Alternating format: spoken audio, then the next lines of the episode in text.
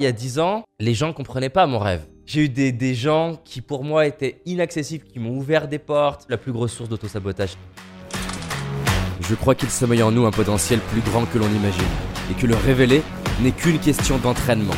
C'est pourquoi je vais à la rencontre des personnes qui réussissent, entrepreneurs, artistes, sportifs de haut niveau, pour décortiquer comment ils font et partager ce que j'apprends avec vous. Car mon but est qu'ensemble, on aille réaliser nos rêves. Je m'appelle David Laroche, et voici mon podcast.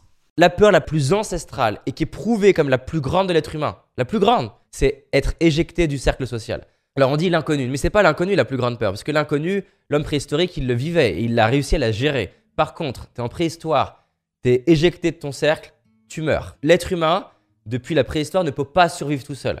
C'est-à-dire qu'elle est saine cette peur.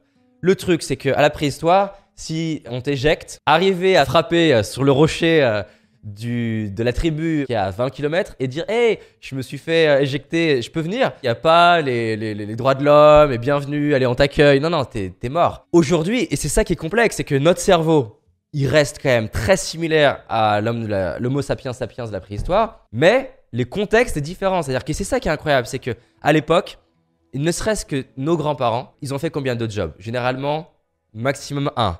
Ils ont eu combien de couples différents? Souvent un.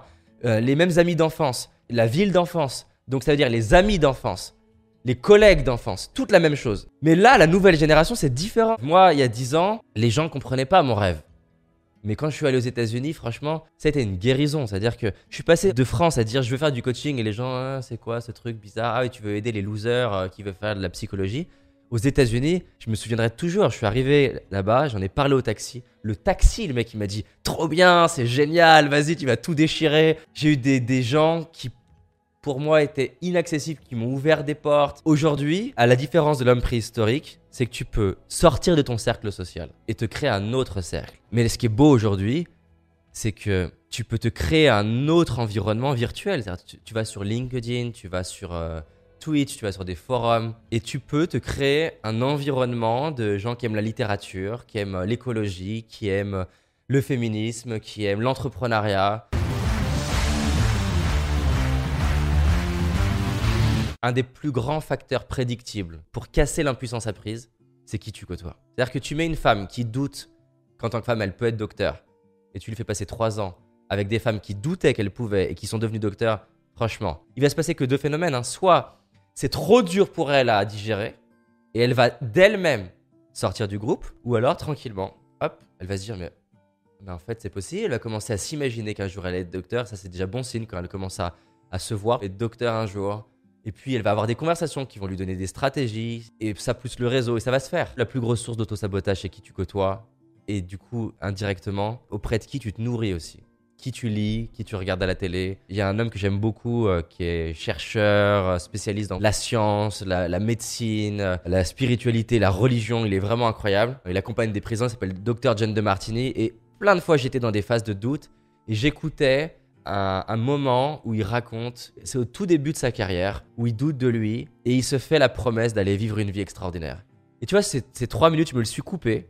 J'ai dû les écout- l'écouter 300 fois. Et rien que de te le redire, tu vois, je sens que ça, me retouche. Parce que je me suis fait cette promesse à mes 15 ans, je vais vivre une vie extraordinaire. Mais si tu es seul à y croire et que tu que des amis autour de toi qui doutent de toi et souvent doutent d'eux-mêmes, hein, ça va ensemble.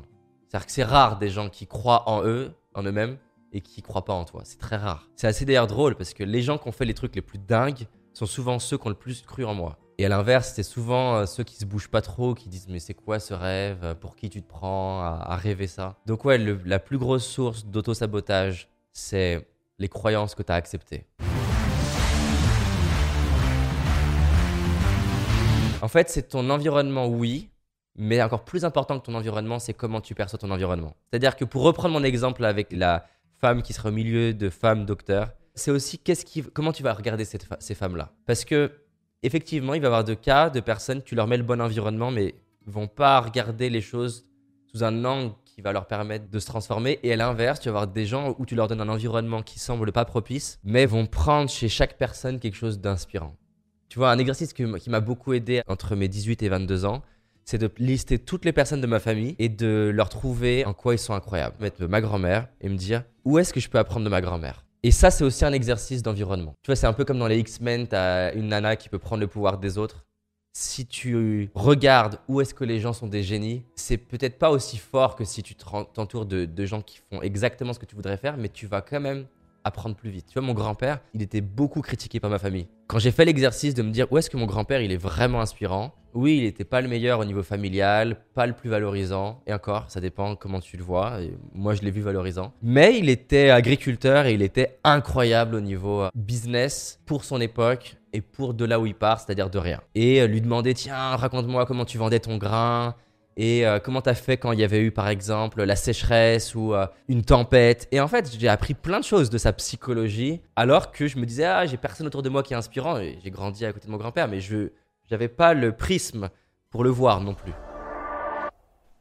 J'espère que tu as aimé ce podcast. Si c'est le cas, abonne-toi pour que je puisse te partager d'autres stratégies pour réussir tes rêves et tes projets.